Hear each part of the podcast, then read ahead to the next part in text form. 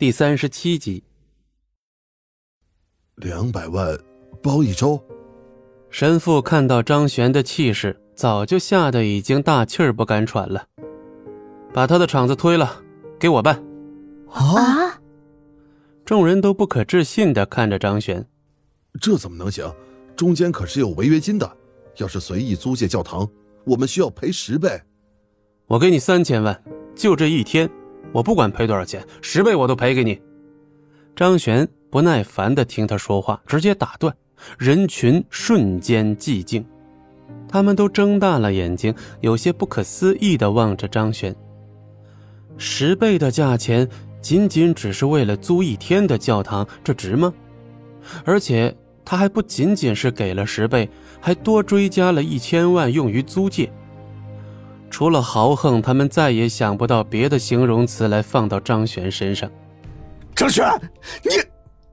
旁边的杨峰还想继续说话，王云慢慢悠悠的走到他面前，蹲下身子，伸出手指：“你最好安静一点。”杨峰被王云的气势给吓到了，刚闭上嘴巴，谁知道王云却并没有饶过他，一拳打在他脸上。咔嚓一声，牙齿碎裂的声音传来。杨峰费力的吐出了几颗碎牙，抬头很是迷茫的说：“我没说话呀，凭什么打我？谁说你闭上嘴，我就不打你了？”王云反问了一句，把杨峰给问住了。“你最好一句话都说不出来，这样对我们也方便。”话音落下。王云再度一拳砸到杨峰的脸上，杨峰便直接涕泪横流，鲜血从鼻腔中洒落，一把鼻涕一把血的躺在了地上，昏死过去。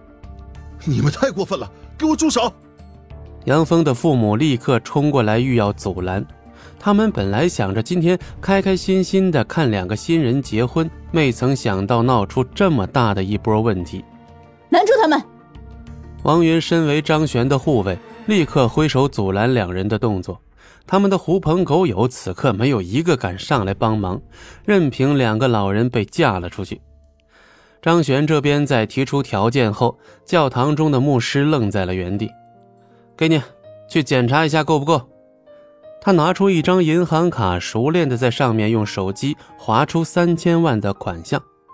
这个牧师还未同意，手下的几个教徒便直接走了过来，拿着 POS 机就开始刷。你们干什么呢？这么好的赚钱机会，不赚白不赚呀，大哥。是啊，咱们能凭空多弄一千万，到时候重新把教堂修缮一遍也是好的。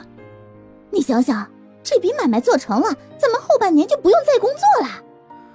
众人的声音传到了这位神父的耳朵中，对方最后也终于退了一步。唉，好吧。同情的看了一眼躺在地上的杨峰，老人答应了张璇。看到这里，张璇便从怀中拿出了一个指头大小的礼盒，深情的望着秦子涵，单膝跪地，打开，一枚闪烁着耀眼光芒的戒指出现在众人的面前。这颗戒指上面的水晶非常之大，现在的人造钻石早就已经横行霸道。张璇也并没想着去购买钻石，这种东西根本就体现不出任何的豪气。张璇选择用来镶嵌戒指的是一枚天然红宝石。本集播讲完毕，感谢您的收听，我们精彩继续。